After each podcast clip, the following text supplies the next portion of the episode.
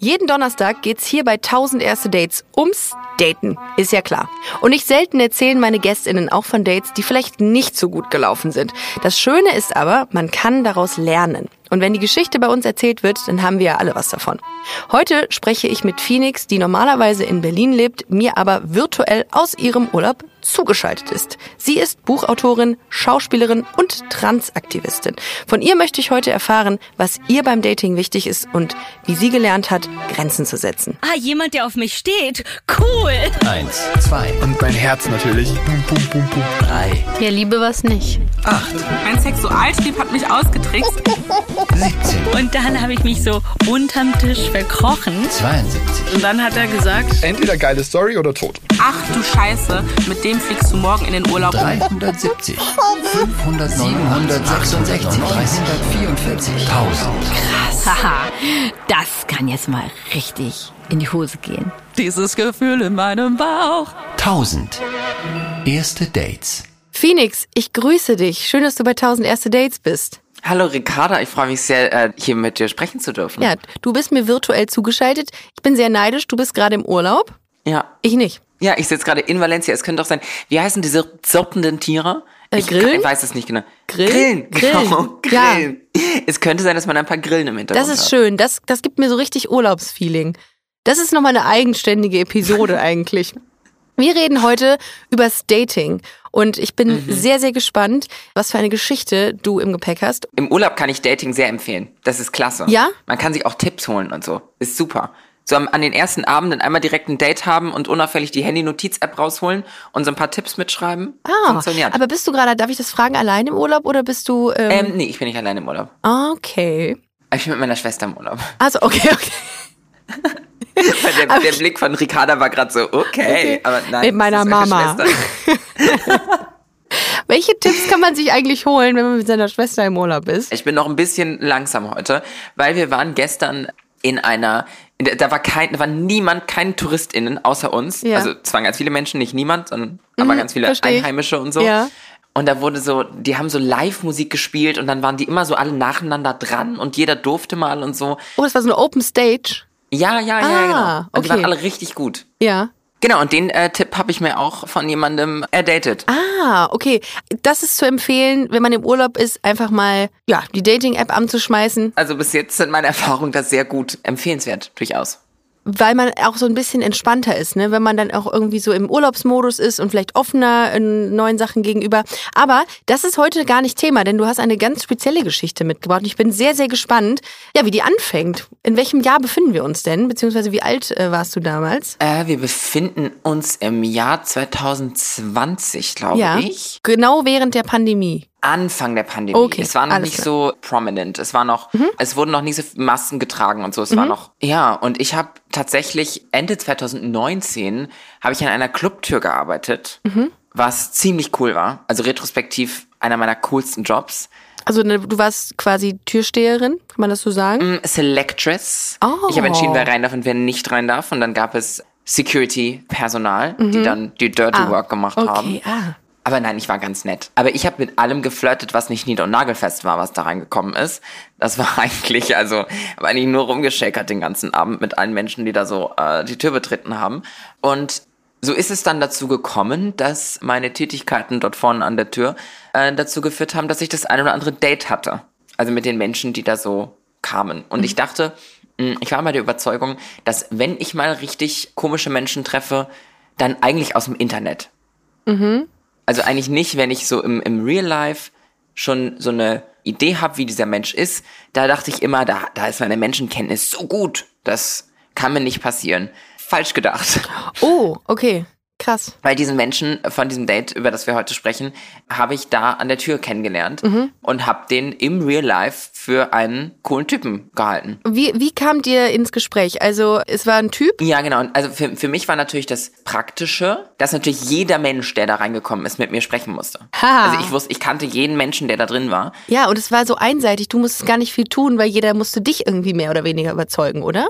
Ja, die haben alle, du, die haben alles gegeben. Das war, das war ganz klasse. Das hat ganz viel Spaß gemacht. Ich habe die auch teilweise, wenn irgendwie, natürlich habe ich dann ähm, da vorne sitzend auch mal den einen oder anderen Drink getrunken. Dann habe ich manchmal die Leute einfach losgeschickt, mir einen Drink zu holen. Zu Recht. Zu Recht? Das haben die, das haben die einfach alle gemacht. Es war eine ganz, ganz interessante Machtposition, dort zu sitzen. Ja. Ich kann nicht äh, bestreiten, dass sie mir auch ein bisschen Spaß gemacht Ja, es hat. hat, es hat gefallen. Es hat gefallen. Auf jeden Fall. Also wenn uns ClubbesitzerInnen zuhören, auch so ein paar Nächte im Monat würde ich mich eigentlich ganz, würde ich mich wieder irgendwo hinsetzen. Und äh, wie war das, als ihr, als denn der, der Typ zu dir kam? Wie war das erste Aufeinandertreffen? Ich glaube, er muss mh, beruflich unterwegs gewesen sein. Also dass das, dass er quasi mit Ja. KollegInnen Ja. Und dann war er derjenige, der mit mir das besprochen hat, weil es könnte sein, dass die anderen kein Deutsch gesprochen haben. Und dann war es halt einfacher, dass der deutsche Mensch, der Deutsch spricht, dann eben zu mir gekommen ist und Ah, das mit mir okay, besprochen ja. hat. Er hatte auch einen Anzug an, meine ich. Also die schienen so die KollegInnen zu sein und irgendwie so ein Dinner gehabt zu haben und dann sich gedacht zu haben, okay, ja komm, jetzt gehen wir noch mal da drüben hin und, und trinken ein. Ist das so ein schicker Club, wo man mit Anzug reingeht? Ich würde jetzt, und ich würde jetzt wahrscheinlich eher weniger nicht. mit Gala-Kleid irgendwo feiern gehen. Nee, ich glaube, er war der einzige Mensch im Ja, Anzug. okay. Und wie sah der so, wie sah das sonst so aus? Also war das sportlich, groß? Wie, wie muss ich mir den vorstellen? Ja, groß auf jeden Fall. Also der ist bestimmt an die 1,90. Es sah schick aus, es sah gut aus. Kann ich nicht anders sagen. Es war auf jeden Fall ein Anzug, der hat gesessen, der war nicht zu groß, nicht zu Ja. klein, nicht, die Hose nicht zu kurz. Finde ich ja immer geil, So, das war schon. wenn bei Menschen es so aussieht, wenn die Anzüge tragen, als wären sie reingeschossen. Wenn die so maßgeschneidert sind, finde ich unglaublich hot. Egal bei wem. Also grundsätzlich Mhm. so ein Fit. Ja, Und wie hat er dich angesprochen dann? Also was hat er gesagt? da, das Gespräch hatte ein Ziel. Mhm. Oh, okay. Also nicht, nein, nein, nein, nein so. nicht, nicht zwischen ihm und mir, Ach so. sondern quasi bezüglich des Clubs. ja, er wollte halt rein mit seinen Kumpels oder mit seinen Leuten, ne? Okay. Genau. Mir fällt noch gerade auf, dass wir uns so, äh, er hat mich gar nicht nach meiner Nummer gefragt oder andersrum, sondern diese Unterhaltung hat stattgefunden, dieser Abend, und dann hatten wir erstmal gar keinen, gar keine Kontaktmöglichkeit zueinander. Er ist dann auch nicht nochmal zu mir gekommen oder so im Laufe des Abends. Aber wie habt ihr euch denn dann wieder getroffen? Also du bist dann theoretisch bis oder praktisch auch äh, nach Hause, er dann Mhm. irgendwann auch. Wie kam es zu dem Wiedersehen? Über eine Dating-App. Ich habe dann eines Tages durch irgendeine App geswiped und den da wiedergesehen. Und dann habe ich gedacht, huch, den kenne ich doch. Boah, aber krass, dass er dir im Kopf geblieben ist. Du hast ja bisher hunderten Menschen begegnet. Realistischerweise sogar tausende Menschen Ja. in den, in den Wochen und Monaten. Ja, aber der ist mir im Kopf geblieben. Der hatte irgendwas, Okay. was mir im Kopf Ja, geblieben hatte ist. er auf seinem äh, Dating-Profil auf dem Foto einen Anzug an? Also hast du den deswegen wiedererkannt oder ein, etwas Markantes im Gesicht? Puh, da bin ich jetzt überfragt, was das für Bilder waren, aber es war bestimmt ein Foto im Hemd dabei. Okay. Also, Spoiler Alert, er wirkt auf den ersten Eindruck sehr schick und put together, aber das ändert sich auch schnell. Uha, okay. Wenn die Fassade bröckelt, dann wird es ganz. Cliffhanger hier. Okay. Das heißt, ihr habt euch dann, ihr habt euch gematcht. Ja. Also das heißt, er hat dir auch einen Swipe nach links gegeben, weiß ich nicht mehr, oder rechts. Ich glaube rechts. Ich habe ja mit diesen Apps überhaupt nichts zu tun, aber ich glaube rechts. Genau, ich, weiß das vom Freund. Und dann? Also wie, wie, äh, wie war das erste, die erste Kommunikation und wie habt ihr euch dann getroffen? Die erste Kommunikation, auch da muss ich sagen, keine Ahnung mehr, werden irgendwie geschrieben haben, hi, bist du nicht das? Oder irgendwie so, keine Kennen Ahnung, wir haben wir uns nicht? nicht darunter gesehen. Und dann haben wir uns, glaube ich, relativ schnell verabredet. Und zu dem Zeitpunkt wollte ich schon ernsthaft daten. Ich war aber damals nicht gut darin, meine Grenzen zu setzen. So, da bin ich heute viel besser drin geworden. So, für mich ist so ein Paradebeispiel, dass ich auf einer Dating-App bin, mir eine andere Person zu verstehen gibt, hey, ich möchte nur, nur eine schnelle Nummer. Und ich habe viel zu lange Zeit meines Lebens diese Aussage nicht für 100% vollgenommen, sondern war so, ah, warte mal, wenn du mich kennenlernst, dann, dann verliebst du dich Hals über Kopf in mich und willst ganz viel ernsthaftes Dating mit mir. Und er hat mir auch eher den Vibe gegeben, dass er da eigentlich eher nur, ähm, Schickern, naja, flirten. ja, Was, was Lockeres. Genau. Okay. Und das war eigentlich zu dem Zeitpunkt auch schon nicht unbedingt was, was womit ich mich jetzt wohlgefühlt habe, aber ich habe meine Grenzen noch nicht so klar gesetzt, wie ich das heute tue. Und dann haben wir uns irgendwie auf einen Kaffee verabredet. Ich habe bei mir unweit meines Wohnorts ein Café, was abends auch eine Bar ist, wo ich sehr gerne hingehe, auch zu ersten Dates. Dementsprechend sage ich jetzt aber auch nicht, wie das heißt oder wo das genau ist. Sonst sieht man dich da öfter. Ich hatte da bestimmt und ich habe neulich drüber nachgedacht. Ich wohne in dem, in dem Stadtviertel seit mittlerweile fast zehn Jahren. Und wenn wir jetzt einfach mal über, überschlagen davon ausgehen, dass ich pro Jahr zehn erste Dates da. Na, nee. Okay, Das ist schon ja. echt viel. Das wäre fast monatlich ein erstes Date da. Tausend erste Dates. Dann hätte ich tausend erste Dates dort Mhm. gehabt. Das wäre ja wirklich klasse. Aber ich glaube nicht, dass ich. ich glaube nicht, dass ich pro Monat ein erstes Date habe. Also, also doch nicht. Aber bestimmt schon einige. Ich Okay. hatte bestimmt schon sehr, sehr viele erste Dates in dieser Lokalität. Ja, und da hast du dich auch mit ihm getroffen. Genau, weil es ist immer so, ich kenne da die, die, die Menschen, die da arbeiten, so ein bisschen mittlerweile und dadurch ist es so ein bisschen safe. Irgendwie habe ich das Gefühl. Mhm. Okay. Kann ich anderen Menschen auch nur empfehlen, sich eine Lokalität zu suchen, in der man immer wieder erste Dates hat, weil dann, dann ist so die, die, die, Menschen hinter der Bar und so, da ist man dann irgendwann so ein bisschen, ist ein bisschen, als wären bekannte Freundinnen irgendwie da. Man kriegt die Drinks manchmal aufs Haus, weil du so oft da bist. Und wer weiß, vielleicht ist es mal irgendwann vielleicht. ganz praktisch. Okay, aber dann bin ich gespannt. Dann hast du dich da mit ihm verabredet. Genau, zum Kaffee. Ja. Und dann hat er es immer weiter rausgeschoben. Ach so. So hat das Ganze irgendwie schon angefangen. Ah, okay. Wir waren zum Kaffee verabredet und er schob es und schob es und schob es, wo ich auch heute sagen würde, warum habe ich das mit mir machen lassen? Mhm. Also so, wir waren, keine Ahnung, lass uns um 15 Uhr verabredet gewesen sein. Letztendlich getroffen haben wir uns, glaube ich, um 21.30 Uhr. Ach so, der verschob es gar nicht um Tage, sondern nur um Uhrzeiten, also um, um Stunden. Ah, okay. Was war die Ausrede oder was war der Grund dafür? Boah, das habe ich so nicht mehr im Kopf. Aber ich glaube auch nicht, dass er mir wirklich einen gegeben hat. Mhm, okay. er hat mir nicht so eine krasse Begründung dafür gegeben, Okay. warum das jetzt so ist, Okay. Mhm. sondern das war einfach so. Und ich habe es mit mir machen lassen und bin dann um 21.30 Uhr in diese Bar gestolpert. und dann ging's los. Dann wurde es ganz wunderschön. Saßt du da schon? Also ähm, hast du dich hin, da hingesetzt und war er schon da oder kam er später noch? Er war, er war vor mir da. Er war vor dir da. Wie, wa, was hast du gefühlt, als du reingegangen bist und ihn da vielleicht irgendwie von hinten oder so schon gesehen hast? Habe ich nicht. Also ich bin, ich wusste, dass er eigentlich da ist. Ja. Ich glaube, dass der ein anderes Date vorher hatte, an gleicher Stelle. Äh, okay. So irgendwie so wirkte das. Es wirkte alles So- ganz, so ganz komisch. Auf jeden Fall bin ich reingekommen. Ja. Und es war, es muss unter der Woche gewesen sein. Und deswegen war es dort auch sehr leer. Also es war nicht voll. Mhm. Und ich bin so reingekommen und habe diesen Menschen nicht gesehen. Ich hatte den ja auch schon mal im echten Leben gesehen. Also hatte ich so weniger Angst natürlich, dass Ja. ich den nicht wiedererkenne oder so. Und dann sah ich nur an dem einen Platz ein leeres Bier oder sogar zwei und auch mehrere leere Schottgläser stehen. Und dachte so, puh, also wenn das jetzt zu dem gehört, dann ist es schon. Ach krass. Also so. Okay. Also, der hatte schon, oder du hattest das Gefühl, der hatte schon vorgeglüht. Im nächsten Moment kam er mir von der Toilette entgegen und sagen wir so, ich glaube, der Toilettenbesuch war prioritär nicht zum Urinieren gedacht. Oh, so, Das, echt? er schien einen leichten Anflug von Schnupfen gehabt zu haben, während er mir wieder Ach, entgegenkam. deswegen. Ach so, ich dachte gerade, der hätte sich übergeben. Boah, ich bin so naiv. Ich bin einfach so naiv. Boah, ich bin so, ich bin so, ich bin so nicht Berlin einfach. Natürlich. ja, es tut mir okay. leid, das ist kein Problem. Okay. Ist kein Problem. Also er hatte wahrscheinlich etwas konsumiert. Ich wohne seit fast zehn Jahren in Berlin. Mhm. Ja. Ich, I see it when people Ja. do that. Genau, du hast ja auch, du hast ja auch im Club gearbeitet. Ich glaube, das ist, Da, ja, es äh, ist die, die härteste Schule, die man haben kann. da, da gehört das mit zum Alltag, Ja. dass man da, dass man das erkennt. Und so kam er mir entgegen und ich Mhm. dachte schon, huh, weil ich war, ich war natürlich auch komplett nüchtern. Also, also Ja. natürlich. Wie ist denn das? Also ich fänd, ich persönlich fände das halt super unsexy, ne? Ich finde ja grundsätzlich, also das hört sich jetzt an wie so eine Moralkeule, die ich schleudere, aber ich finde das immer so unsexy, wenn jemand irgendwie so drauf ist oder so.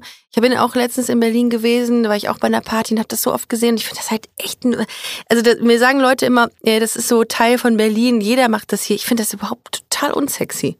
Das ist gar nicht geil. Ja, vor allem, wenn man, wenn man nüchtern daneben steht, so. Und Ja. ich glaube, die Menschen realisieren auch gar nicht, wie unangenehm sie dann auch sein können. Und vor allem, wie auffällig es Ja. ist. Ich glaube, die checken auch nicht, wie auffällig das ist. Es ist so, ach nee, Und hatte der so ein gesteigertes Selbstwertgefühl in dem Moment? Oder wie seid, wie habt ihr dann, also wie seid ihr aufeinander dann geprallt? es war so, ich hatte, ich bin so reingekommen, habe diesen Tisch auf der rechten Seite gesehen, wollte mich wieder umschauen und dann stand er plötzlich vor mir, dann haben wir uns irgendwie begrüßt und hingesetzt. Und dann haben wir angefangen, uns zu unterhalten. Aber war der angenehm? Weil es gibt ja Leute, die koksen und dann super unangenehm sind, viel zu drüber Nee. und du denkst ja, oh nee, ich möchte hier raus. Nee, also angenehm war das nicht. Also ich würde behaupten, ich bin in dem Gespräch, was wir geführt haben, wenn man es überhaupt als solches bezeichnen kann, bin ich sehr selten zu Wort gekommen. Also der hat teilweise mir auch Fragen gestellt und sie, also die Antwort war überhaupt nicht von Bedeutung. Also darum, um meine Antwort ging es eigentlich gar nicht. Es ging eigentlich nur darum, dass er wieder eine kluge Frage Ja. stellen konnte. Zum Beispiel, was hat er so gefragt? Die einzige Frage, die ich dann wirklich beantwortet habe, ging dann so ein bisschen darum, was ich beruflich mache. Da Ja. hat er mir dann plötzlich auch zugehört. Ah, okay. Und dann habe ich irgendwie so ein, da fühlte ich mich kurzzeitig wie im Bewerbungsgespräch, weil ich so irgendwie in so zwei, drei Minuten meinen Lebenslauf quasi erklärt habe. Wir melden uns. Also das war irgendwie auch ganz Ja. komisch, was dann wiederum dazu geführt hat, dass er eine meiner ehemaligen Chefinnen aus meinem Lebenslauf kannte Ah. und mit der mal Dinge in einem Busch getan hat, Oh mein Gott, da, so weit wart ihr schon. von denen ich nichts wissen wollte. Und das war auf jeden Fall sehr interessant. Wie war denn der Vibe so grundsätzlich? Also würdest du sagen, oh, das war eigentlich zum Scheitern verurteilt oder war es irgendwie spannend? Natürlich, seitdem die ersten Worte gesprochen waren, war für mich klar, what do I do here? I need to leave, actually. Und dann ist nämlich das Schwierige, da wieder rauszufinden, wie bist du da wieder rausgekommen? Ich meine, klar, ich fühl's ja mit dir jetzt gerade. Unangenehme Situation, man sitzt da und denkt sich irgendwie, ich kann jetzt eigentlich jetzt schon meine Wäsche aufhängen, gedanklich. Wie bist du da rausgekommen? Also es sind noch einige absurde Dinge passiert, so. über die wir gleich noch sprechen Ja. können. Aber also so zum Beispiel, es gibt irgendwie, das Drogenthema ist bei ihm auch auf jeden Fall ähm, verankert gewesen, weil wir haben dann über Tattoos gesprochen, der hatte auch ganz, ganz, also über Geschmack lässt sich, ne, jeder hat seinen eigenen, aber die Tattoos, die der hatte, die unter diesen Hemden und Anzügen dann nämlich, waren doch sehr trashig. Aber Frage, Nachfrage, Anschlussfrage, wie hast du's gesehen? Also wie konntest du unter seinen Weil er dann natürlich, er war nicht mehr so, also er hatte dann irgendwie so das Hemd offen oder wie auch immer, also Ah, okay. konnte man dann, und die Ärmel hochgekrempelt oder was. Und auf der Brust war auf jeden Fall was und er hatte auf jeden Fall Tattoos so, dass wenn er was anhatte, eben, dass man davon nichts gesehen hat und sobald er was ausgezogen hat, hat man davon einiges gesehen. Und was, was hat er so ge Was war das so? Er hat mir ganz stolz davon erzählt, dass er sich ein Tattoo stechen lassen möchte. Vor allem, er hat mir das alles erklärt. Ich weiß, das bis heute noch so unangenehm war das. Es gibt wohl eine Droge, die bekannt ist bei Rappern, die sie quasi nutzen, um Menschen gefügig zu machen. Und die hat einen Zahlencode. Und den möchte er sich tätowieren. Okay, ciao. Ich, also, und was sagst du denn in dem Moment? Ah, cool. Oder was? Ich war, ich, also so war ungefähr meine Antwort. Ich war komplett schockiert. Aber eigentlich mein, mein absoluter Lieblingsmoment und wie ich auch aus dieser Situation rausgekommen bin, war, dass ähm, er auf sein Handy geguckt hat und es muss 22.45 Uhr gewesen sein oder so. Und er guckt auf sein Handy. Ja, also der Puff da hinten macht um 11 zu. Entweder gehen wir jetzt zusammen nach Hause oder er geht jetzt in Puff. Okay. Das war seine Aussage. Und ich wünschte, ich hätte mir irgendwas davon ausgedacht. Das ist auch wirklich eine der skurrilsten Dating-Geschichten, die ich gerade höre. Und ich war noch nicht mal dabei. Ich glaube tatsächlich, wenn ich dabei gewesen wäre, ich hätte gedacht, irgendwo ist die versteckte Kamera. Ganz ehrlich. Was hast denn du Ja, darauf gesagt? Ja, go for it. Nicht, dass die, Geschäfts-, äh, die, die Geschäfte zumachen. Äh, beeil dich noch. Was soll man denn darauf sagen? Ah, okay. Ja, dann. Was hast du, wie hast Schade. du reagiert? Wie hast du Wenn reagiert? du noch was zu tun hast, ähm, dann mal los. Aber wie frech, oder? Also ich meine, was soll das? Das ist kein, das ist kein schlechtes Date, das ist eine Diagnose, finde ich. Das ist, also, Der ist so, also der war so unangenehm von sich selbst überzeugt. oh Mann, ey. Ich habe irgendwie so, der muss, also der muss so krass privilegiert aufgewachsen sein, dass der gar keinen Realitätscheck Ja. irgendwann mal von irgendjemandem bekommen hat. So, da wird viel, viel Privileg im Spiel sein, Ja. was auch so finanzielle Lage der Familie und so angeht. Da bin ich mir fast sicher. Weil er hat auch so mit Geld geprahlt natürlich. Die ganze Natürlich, okay. Ja, und auch natürlich die Droge, die tut ja ihr Übriges in so einem Moment, die ja deinen Selbstwert äh, um Welten steigert.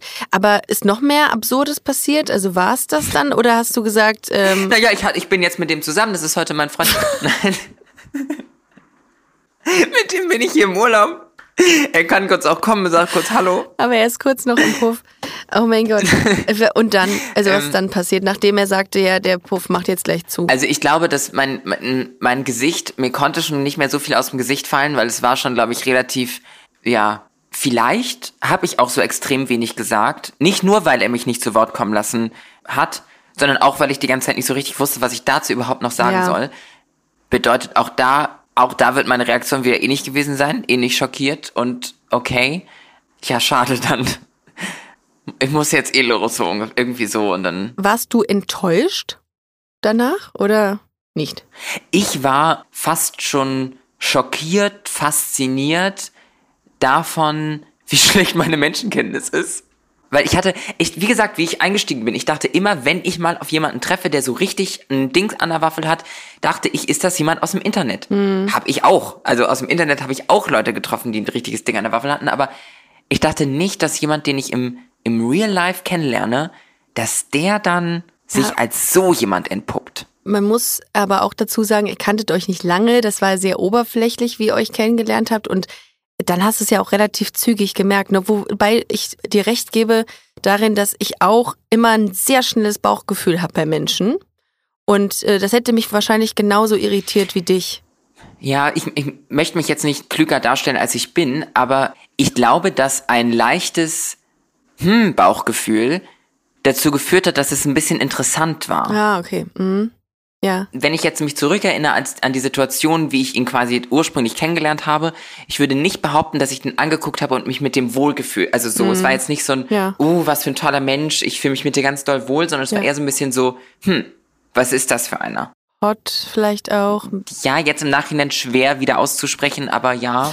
Und wie war das Thema Grenzen setzen? Also wenn ich so deine Geschichte höre, dann denke ich mir die ganze Zeit, boah, man ärgert sich da dann auch irgendwie so im Nachgang darüber, dass man überhaupt Zeit investiert hat. Mhm. Wo hättest du so im, im Nachgang betrachtet eine Grenze setzen sollen, müssen, wollen?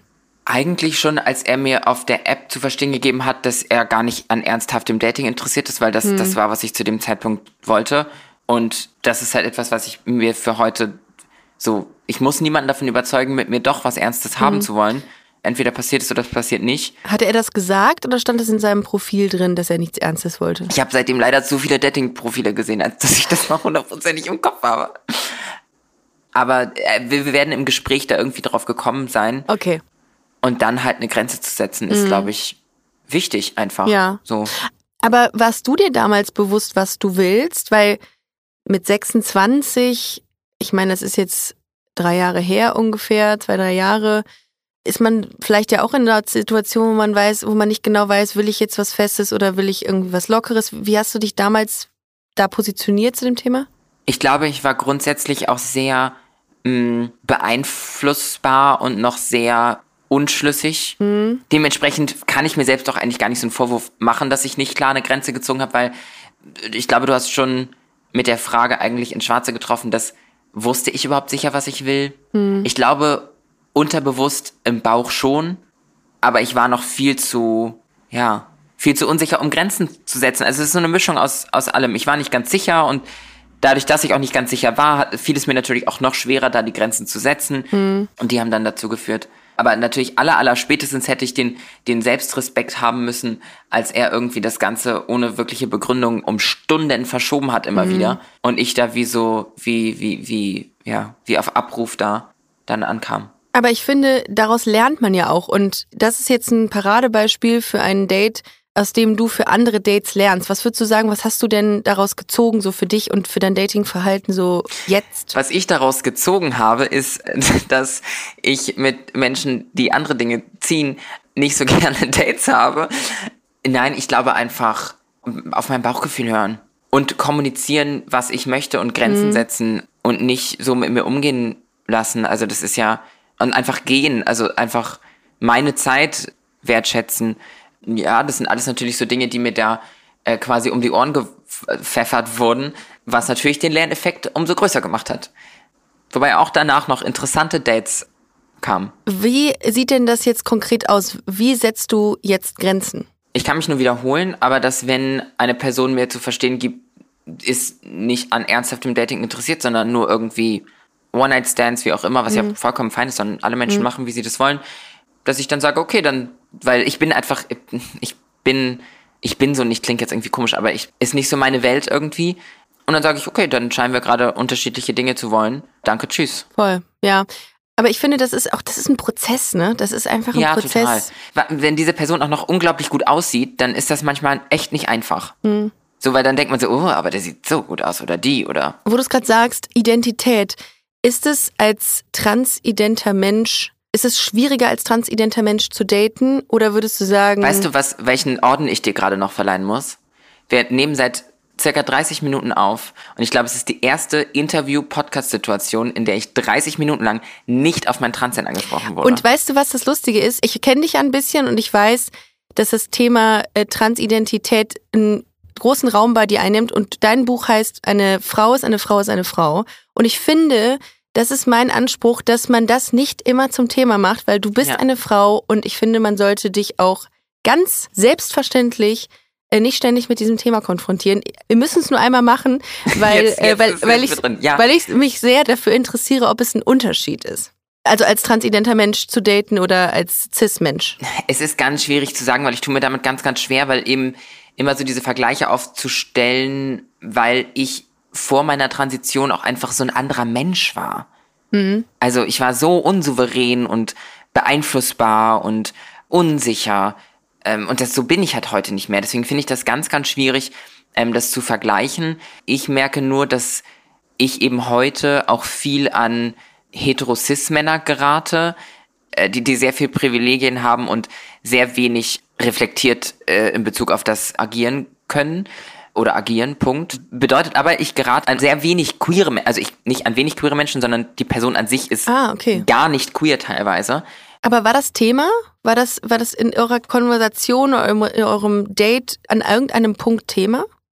Transidentität? Mm, gar nicht so? Nee, glaube ich nicht. Okay. Nee, weiß ich jetzt gar nicht so. Ich glaube, er hatte andere Themen in dem Moment, oder beziehungsweise er. Er hat ja auch einfach sehr viel geredet, deswegen. Ja, er hat ja nur von sich erzählt. Ja, aber ich finde das irgendwie äh, mega schön, dass du aus diesem Date so viel ziehst. Also ich meine, es war nicht gut, können wir glaube ich so festhalten, aber du ziehst daraus viel und ich muss auch sagen, ich habe auch aus solchen Situationen irgendwie die größten Lehren gezogen für mich selbst. Denn es gibt einen Spruch, der heißt, jedes Nein zu anderen ist ein Ja zu dir.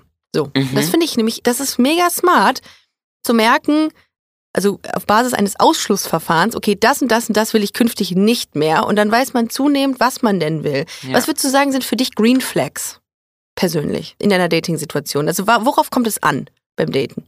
Eine Sache, die mir gerade sofort im Kopf schießt, die vielleicht nicht hundertprozentig passend ist, ist aber, ich habe eben schon gesagt, dass ich jetzt zuletzt manchmal an einfach nicht queere Menschen gerate, weil ich eine Frau bin, die Männer datet. So, das kann passieren, dass da mal jemand überhaupt nicht queer ist. Ja. Dementsprechend ist eine Green Flag irgendwie für mich eine queere Person.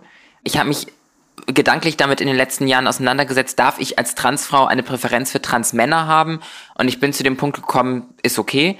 Ja. Und die habe ich schon, weil dann, also ja, ich mag einfach queere Menschen. Das trifft sich gut, ich bin auch queer. Darum vibet das auch einfach bei uns gerade, glaube ich. Ja. Und sonst ist, glaube ich, so Kommunikation, Voll. so ein bisschen, vor allem wenn es vor dem ersten Date ist, sich darum auch Mühe zu geben. Also so, ich hatte auch ganz tolle Dates, zum Beispiel in Köln hatte ich ein ganz tolles Date. Da war ich zu Besuch und der Mensch hat da auch nicht gewohnt und dann haben wir uns da getroffen und er hat er irgendwie rausgesucht, in welches Restaurant wir gehen können. Und dann hatten wir hatten so richtig so den ganzen Plan, die ganze Nacht durch quasi, ähm, wann wir was wie wo machen. Geil. Das finde ich, das finde ich geil. Auch ein Ja. Hetero-Cis-Mann, auch nicht queer. Und dann waren wir aber auch noch auf einem Voging Ball, wo ich Menschen kannte. Geil. Und das fand ich irgendwie voll gut. So, also ich habe vorher mit ihm auch darüber gesprochen und was das bedeutet und so, weil ich ist halt, finde ich auch wahnsinnig wichtig, vor allem weil ich bin ja auch, auch eine weiße Person auch noch, dass er natürlich weiß, wo wir da sind und was das ist und was da wichtig ist und so, habe ich mit ihm vorher schon einmal drüber gesprochen, weil sonst ist es, glaube ich, auch als Space einfach nicht unbedingt der Ort, an dem man einen weißen Heterosis-Mann mitbringen sollte. Aber das war irgendwie ganz schön zu sehen, wie er darauf reagiert und wie so seine Berührung ist und also wie er so, ne, wie er, wie er sich verhält. Und er hat sich sehr gut verhalten. So, ich musste ihn nicht, ich musste ihn nicht rausziehen, ich musste ihn nicht nach Hause bringen. War okay. Kommunikation ist mega wichtig und ich finde auch, was du eben gesagt hast, ist eine Red Flags, aber äh, daraus resultiert für mich auch eine Green Flag, indem man eine ausbalancierte Kommunikation hat, dass nicht jeder, dass nicht irgendwer äh, dir eine Frikadelle ans Ohr labert und dich nie zu Wort kommen lässt und du quasi äh, interagieren musst, wenn er mal gerade atmet oder sie. Das finde ich immer ganz nett, dass man irgendwie so, ein- dass ein Flow entsteht. Ja. So, und nicht nur irgendwie so einseitig und asymmetrisch. Also, ja. Aber das freut mich sehr. Darf man deine aktuelle Dating-Situation erfahren? Also datest du aktuell noch? Ja. Oder datest du aktuell? ja, Und guckst einfach. ja, also, ja. Okay. Ja. Hast du, würdest du sagen, für all diejenigen, die diesen Podcast jetzt hören und in ihrer Identität vielleicht äh, selber irgendwie gerade noch strugglen, hast du einen Tipp ähm, fürs Dating für diese Menschen? Mm, queer daten. Menschen daten, die, denen man nicht alles erklären muss, weil sie selbst Erfahrungen damit gemacht haben. erleichtert die Geschichte sehr, weil vor allem am Anfang meiner Transition etc. selbst noch so unsicher zu sein und dann auch noch anderen Menschen Dinge erklären zu müssen und so, na, es ist ein bisschen schwierig. Also Dating innerhalb eines Safe Spaces oder ein Safe Space durch, Genau. ähm, durch die Konstellation einfach schaffen. Ja, ja, ich glaube, das kann, das kann sehr schön sein. Weil ich habe zum Beispiel auch mal eine andere Transperson gedatet und dann äh, diese Transperson war schon deutlich länger auf Hormonen und hatte, hatte das Ganze schon deutlich länger, ähm, einfach war das schon deutlich länger dabei. Und dadurch konnten wir uns eben auch total viel über so Dinge austauschen, äh, die diese andere Person dann schon erlebt hatte, die ich, vor denen ich noch Angst hatte oder wo ich, in denen ich unsicher war. Und dadurch war das eben auch total schön. Mega. Ja, vielen Dank, dass du heute hier bei 1000 erste Dates Danke warst und deine dir. Geschichte erzählt hast. Ich musste sehr lachen, ich fand sie sehr unterhaltsam, sehr verstörend und toll zugleich, weil du daraus was Schönes gezogen hast. Vielen, vielen Dank. Ich hoffe, wir sehen uns bald nochmal wieder. Ich hoffe Es auch. freut mich immer, dich zu sehen. Und äh, ja, alles Gute dir wünsche ich dir. Dankeschön. Ich gehe jetzt gleich mal frühstücken, würde ich sagen. Viel Spaß und gute Erholung noch im weiteren äh, im Urlaub. Danke dir. Tschüss. Ciao. Leute, ihr kennt es inzwischen. Am Ende jeder Folge muss ich mich einfach immer mit dem 1000 erste Dates Team austauschen. Es gibt immer so viel nachzubesprechen und zu verarbeiten. Deswegen sitzt mir jetzt meine Redakteurin Eileen gegenüber. Hallo Eileen. Hallo Ricarda. Und was sagst du zum Talk mit Phoenix? Ich finde es irgendwie schön, dass sie so rückblickend auch so aus so einem schlechten Date auch Dinge gelernt hat Ja, für sich voll. selber. Ja, finde ich gut. Also daraus zieht man ja dann auch so ähm, so ein Ja, das hatte ich ja im Podcast gesagt, für sich, dass man merkt, oh, das, das ist für mich nicht okay, das mache ich nicht. Insbesondere dieses Thema Drogen. Also, was ich da, ich habe gedacht, ich wäre da wahrscheinlich schon jetzt inzwischen an dem Punkt, wo ich sagen würde, wenn ich das merke, dass jemand so auf Droge ist oder voll besoffen, würde ich direkt gehen und mir das nicht nochmal geben. Aber Phoenix war auch ein bisschen jünger, da muss man das vielleicht auch mal mit einkalkulieren, dass man dann nicht so genau weiß, okay, wann ziehe ich die Grenze. So Ja, wobei man eigentlich wahrscheinlich schon die Grenze hätte ziehen sollen, wo er dann mit so einer weißen Nase irgendwie rauskommt. Aber irgendwie Boah. denkt man sich in dem Moment, keine Ahnung, jetzt bin ich auch gekommen. Ja. Sie hat sich ja vor allem den ganzen Tag freigehalten ich. dafür. Ja, ja, weil der ständig geschoben hat, Ja. äh, die Nase. Aber Also, ist dir das schon mal passiert, dass du auf einem Date warst und es war so ein Ungleichgewicht da, was den nüchtern, Nüchternheitsstatus anging? in der Regel war ich diejenige, die eher nicht. Nee, war, ich- war ich nicht. du mit so einer weißen Nase. Nein, um Gottes Willen. Oh Gott. Äh, Nee, aber ich, nee, tatsächlich nicht. Also, ich hatte jetzt noch niemanden, von dem ich gedacht habe, boah, die ist jetzt aber betrunken oder äh, die ist jetzt irgendwie, weiß ich nicht, auf Droge.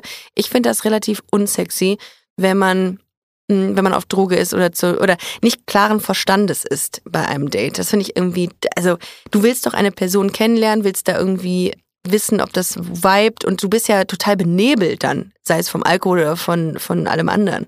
Ja, du, man ist ja auch einfach nicht man selbst und du willst ja so Total. ein authentisches Date haben, Ja. weil du willst ja vielleicht den Rest deines Lebens mit der Person verbringen. Ja, aber gut, äh, ich glaube, Phoenix hat das relativ zügig gemerkt, dass der Kollege dann nur von sich geredet hat.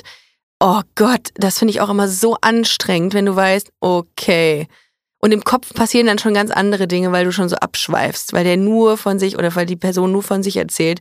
Und das finde ich ist der ist ein Indiz dafür, dass das überhaupt nicht gemacht ist füreinander. Ja, was ich auch gar nicht verstehe, ist, wenn er letztendlich nur einen Booty Call wollte, wieso setzt er das überhaupt als dateartiges Treffen aus in so einem Café und so und, Und chillt noch- dann noch so ein paar Stunden mit dir, um ihr dann zu sagen, ja, du entweder gehen wir zu dir oder in den Puff. Das ist, das ist die beste Aussage gewesen. Darum, ich musste sehr lachen, als ich das gehört habe, weil ich gedacht habe, Alter, ist das dreist.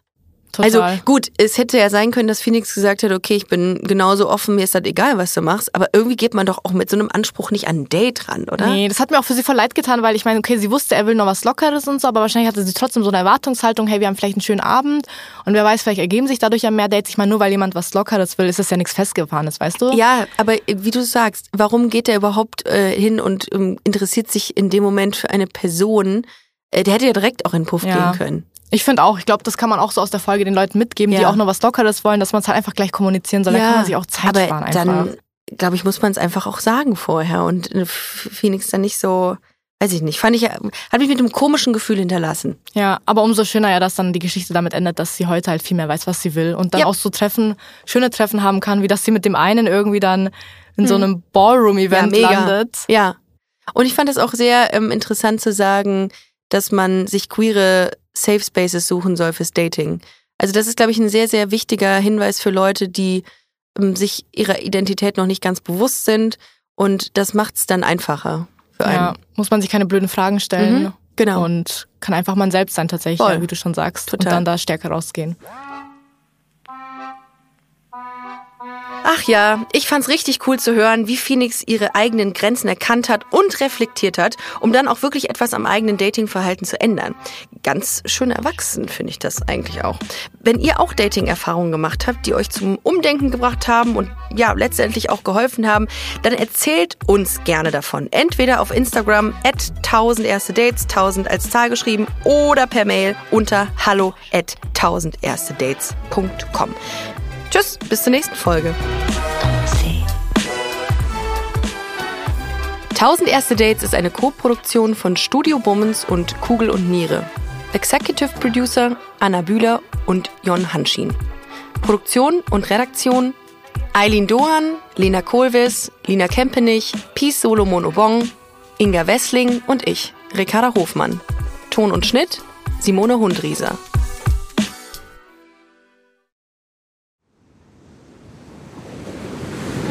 Wie sein Auge war auch der ganze Mensch Monet. Diese Suche nach Licht, nach dem Wasser, nach einer neuen Malerei. Das ist fast wie eine Pilgerfahrt. Ich bin Linda Zawakis und das ist die Geschichte über ein Leben in Zeiten des Umbruchs.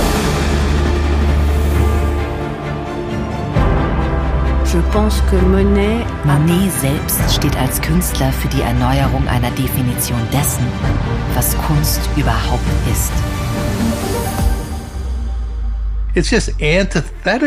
Er macht das Gegenteil von dem, was vernünftig gewesen wäre. Da als junger Mensch zu sagen, das interessiert mich nicht, ich gehe den Weg nicht mit, das ist schon ungeheuerlich. Ich habe es satt. Ich werde dir nie wieder schreiben. Da kannst du sicher sein. Monet geht es um Monet, um sein eigenes Werk. Tu bois du vin? Es lebe Claude. Sein Weg nach oben führt in die Einsamkeit. Meine arme Frau hat den Kampf um ihr Leben heute Morgen verloren. Ich bin alleine mit den Kindern. Er schrieb einmal einen Brief, in dem er sich fragte, ob die Klippe jetzt gleich über ihm zusammenbrechen würde. So wie sein ganzes Leben in diesem Augenblick. Monet. Zeiten des Umbruchs. Überall, wo es Podcasts gibt.